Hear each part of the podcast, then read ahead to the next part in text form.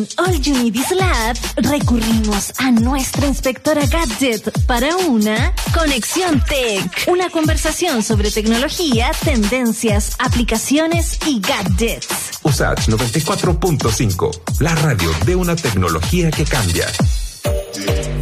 Y como es habitual, todos los días viernes abrimos también nuestro número de WhatsApp, el más 569 88 81 50 17, porque vamos a hablar de tecnología con nuestra panelista, la periodista especializada en tecnología, Montserrat Lecaros, que le damos la bienvenida al programa. ¿Cómo estás, Monse? ¿Cómo ha estado tu día viernes?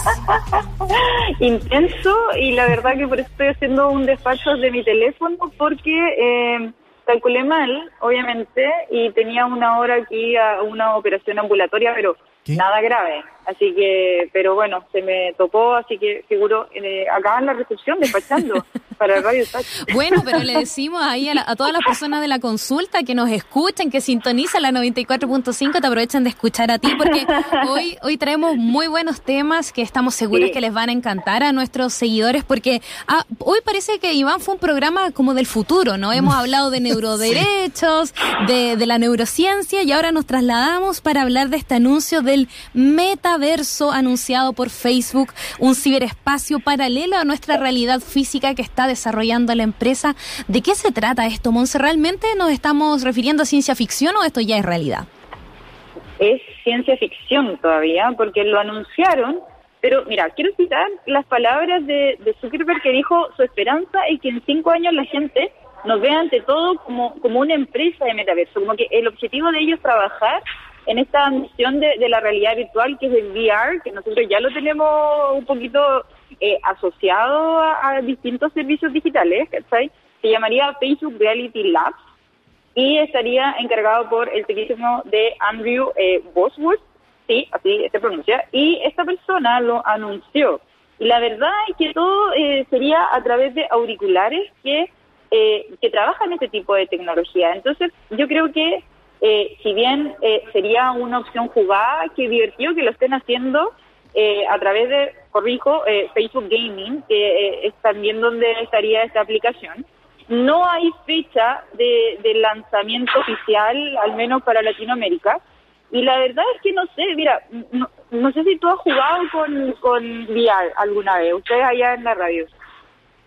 Yo en particular, con VR nos referimos a realidad virtual, ¿cierto? A través de los dispositivos que se colocan en la cabeza. Yo, he tenido algunas experiencias mm. y también hay proyectos de divulgación científica que se están desarrollando con realidad virtual, que eso yo lo encuentro ya realmente asombroso. Además de la experiencia, entregarte un poco de eh, conocimiento científico que están desarrollando algunos equipos en Chile. Yo lo más cercano ha sido esto que, tiene Google, eh, Google Cardboard que se llama, que, te lo voy a poner, digamos, ya, pero no es nada comparable, asumo yo, con un Oculus Rift o algo así, mucho más producido. Así que humildemente esa es mi, mi realidad virtual, hasta ahí llego.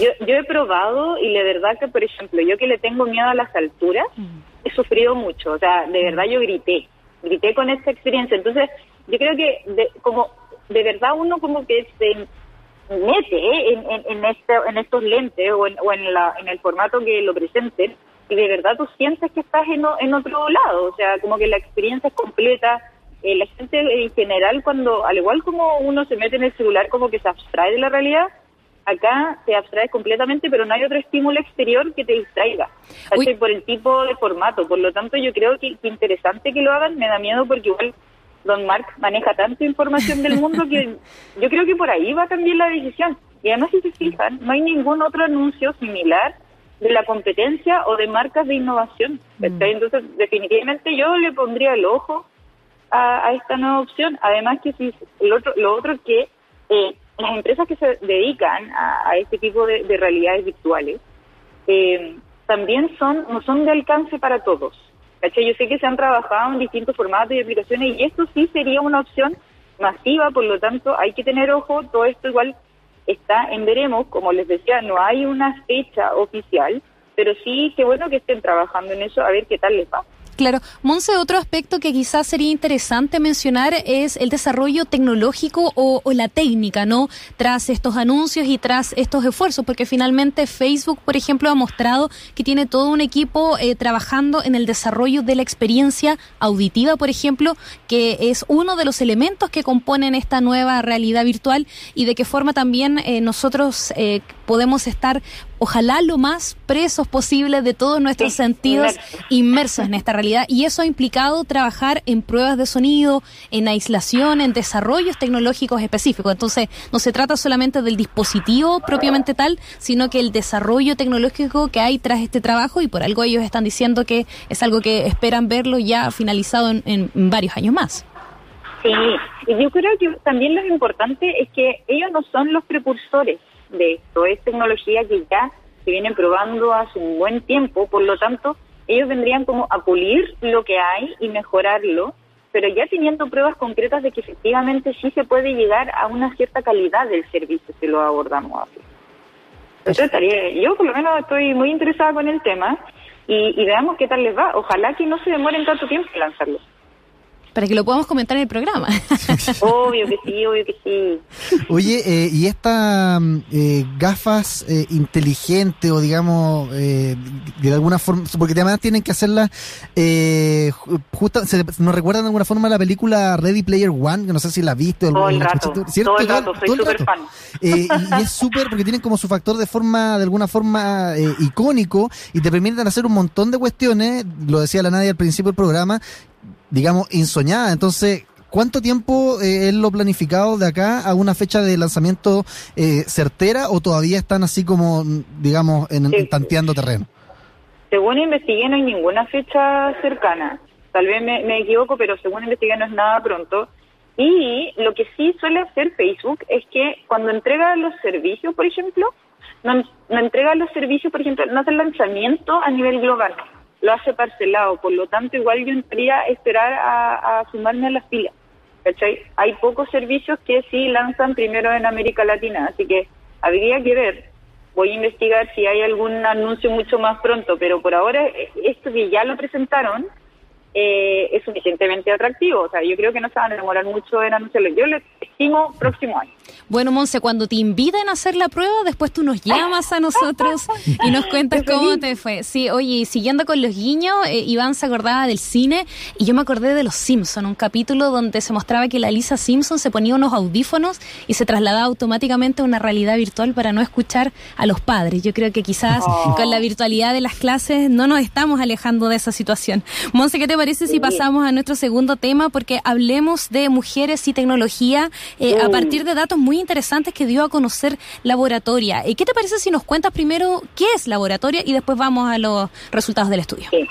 Laboratoria es una organización que busca formar y propiciar la inserción laboral que tanto nosotros hemos hablado muchas veces para las mujeres en la, tecnología, que sabemos que sigue siendo una patita al en esta área y qué mejor que tener una organización, una fundación o distintos planes de trabajo que te ayuden a fomentar esto.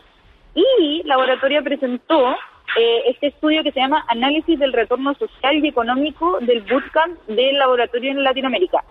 Los bootcamps, que también es otra, otro concepto importante, son espacios de, trabajo, como una especie de talleres constantes, en donde en este caso fue enfocado para mujeres que eh, les interese trabajar en tecnología y de alguna manera no tengan tampoco el acceso eh, más cercano. Entonces, estos espacios son súper buenos. Y, ¿qué es lo más destacable? Es que efectivamente eh, estas personas sí están interesadas, sí han tenido más oportunidades en la región. Por eso que es súper importante igual comentar que estos bootcamp, bootcamp, perdón, siguen existiendo. Mm. Entonces, con estos datos uno dice, ya, esto en verdad se movió, en verdad es hay un retorno económico y social importante en base a talleres. Eso es lo que uno también mm. se cuestiona cuando ve estas cosas. Es como, ¿sirve? ¿No sirve? Y bueno, este estudio dice que sí. De hecho, dice que se necesita eh, al menos al menos eh, un año para que las egresadas, digamos, de este bootcamp se, se, puedan recibir en forma, digamos, de beneficios salariales, todo lo que se haya invertido eh, por laboratoria. Yo no sé cuáles son eh, las otras conclusiones también de este, mm, eh, de este análisis, si nos puede contar un poco, porque acá en general hemos, de hecho, esta misma semana hablábamos respecto de Latina en la NASA y acá es como una cuestión similar, pero en el, en el sector tech. ¿Cuáles son las conclusiones que saca respecto de la inserción laboral de las mujeres en el sector tech laboratoria? Mira, ahí en los chiquillos nos contaban que hay tres eh, como canales que uno tiene que analizar este tipo de resultados. Primero está el impacto individual, que es adquirir habilidades, ¿cachai? Es entender que, que, tú sí puedes aprender sobre tecnología, sobre desarrollo, eh, y que finalmente es una opción que tú no tenías en vista. Después, por otro lado, el impacto de la industria. Si bien sabemos que es súper exigente en cuanto a certificaciones, este tipo de reconocimiento sí, o sea, este tipo de espacios, perdón, que también son validados y reconocidos, y te dan una, una herramienta para sumarte a esta industria que, como sabemos, es principalmente masculina. Entonces, eh, de verdad es un beneficio. Y el impacto social, porque la verdad mm. todos sabemos que nos faltan modelos de mujeres que, que lideren el área de tecnología en Chile. Sabemos también que hay distintas mujeres líderes en el mundo que tienen que ver con tecnología, pero en Chile no sé si les pasa que en verdad faltan en verdad sigue siendo un área eh, principalmente masculina y yo creo que ya es hora, y como lo hablamos también en otros talleres. ¿Se acuerdan esa vez que, que me invitaron a un taller para hablar de tecnología? Bueno, todos estos espacios ayudan a, potenciar esa área que de verdad necesita mucho apoyo. No, definitivamente, Monse, y qué interesante que menciones estos tres aspectos, ¿no? Porque por lo general uno siempre imaginaría que cuando nos referimos a estos temas solo hablamos de capacitación, pero también estamos hablando de un impacto en la economía, un impacto en las sociedades y en los modelos. Eh, cuando tú hiciste esa pregunta, si se les viene algún nombre a la mente en este momento, me atrevería a decir que no, no tengo ningún nombre que se me venga de inmediato a mi mente como un modelo chileno que esté desarrollando hoy activamente la tecnología, porque también nos pasa mucho que tenemos esta fuga de cerebros, ¿no? Tenemos mujeres muy potentes que se capacitan, pero que se nos van. ¿Te acuerdas, Iván, cuando entrevistamos a Comal? Ella está afuera, está fuera de Chile. Entonces, también pasa que nuestros modelos a veces son tan buenos que se nos escapan, no se quedan en nuestro país. Hay que retener para servir de ejemplo. Hay otro dato, por ejemplo, que me dieron que en Chile el laboratorio actúa desde 2015, es decir, esto no es de ahora por crisis, por ejemplo, que es lo que suele pasar, y ya ha graduado a más de 520 mujeres, mm. de las cuales 86% trabajan en el sector de tecnología, así que la verdad le ha ido súper bien. Yo no lo tenía en vista, no sé si te pasó lo mismo, pero de verdad quiero felicitarlo, está mm. demasiado bueno este trabajo ojalá que sigan liderando la transformación finalmente de carreras completas al darle este foco de tecnología.